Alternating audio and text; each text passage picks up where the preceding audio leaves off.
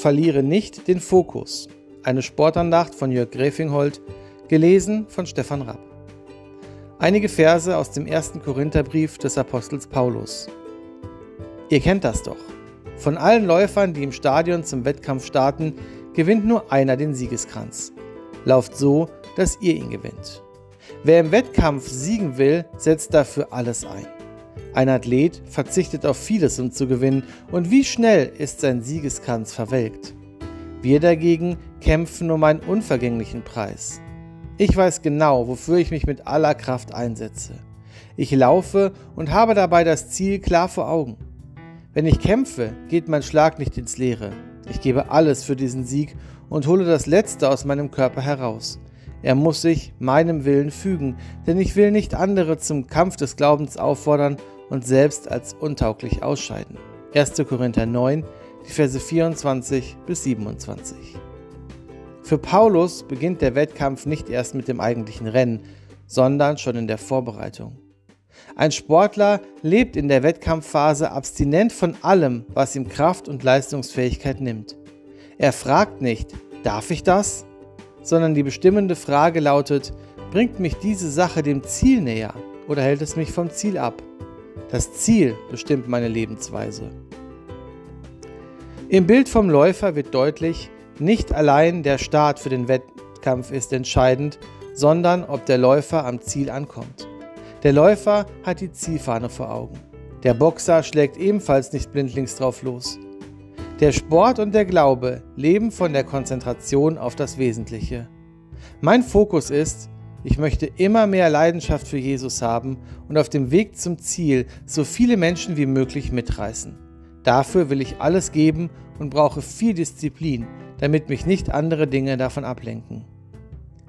Die Worte und Bilder aus dem Sport klingen nicht nach dem Paulus, der sonst alles allein vom gnädigen Gott abhängig macht, der die Menschen gerecht sprechen kann.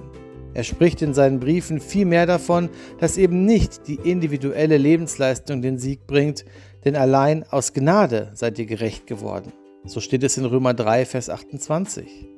Vielleicht ist der Apostel an dieser Stelle des ersten Korintherbriefes mit seinen sportlichen Vergleichen beim ersten Hören missverständlich. Paulus spielt aber gar nicht auf mögliche Leistungen im Glauben an, nicht auf fromme Werke, nicht auf antrainierte Frömmigkeit, es geht dem Apostel um die Ernsthaftigkeit und Konzentration auf das Wesentliche. Glaube ist für Paulus kein Wettbewerb. Der Vergleichspunkt ist nicht der sportliche Sieg, sondern die Eigenschaften des Sportlers.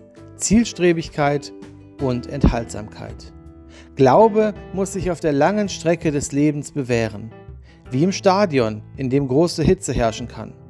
So gibt es im Leben der Christen auch viele Stolpersteine, die das Ziel unerreichbar erscheinen lassen. Zur Zeit der frühen Christen waren die Gemeinden vielen Anfeindungen seitens des Staates und der heidnischen Bevölkerung ausgesetzt. Ich bete zu Gott, dass wir Geduld und Ausdauer im Glauben nicht verlieren. Vor allem Geduld mit anderen Menschen und mit uns selbst. Manchmal sind wir selbst unser größter Gegner. Wer oder was ist dein Gegner?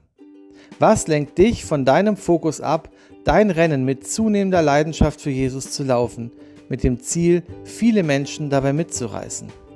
Im Bild von Rennbahn und Boxring beschreibt also Paulus, worin unser Wettkampf, unsere sportliche Disziplin besteht, Menschen für Jesus zu gewinnen. Wir suchen den Menschen unserer Zeit. Ihm sollen wir in seiner Denke, seiner Sprache und seinen Herausforderungen von Jesus erzählen. Im Sport gewinnt nur, wer sich selbst unter Kontrolle hat. Nur wer alles gibt, kann alles gewinnen. Nur wer überwindet, bekommt den Siegeskranz. Ich bete, dass du das Ziel deines Lebens erreichst. Bevor du überhaupt überlegt hast zu starten, hat Gott schon den Siegeskranz für dich gebunden. Verliere nicht den Fokus.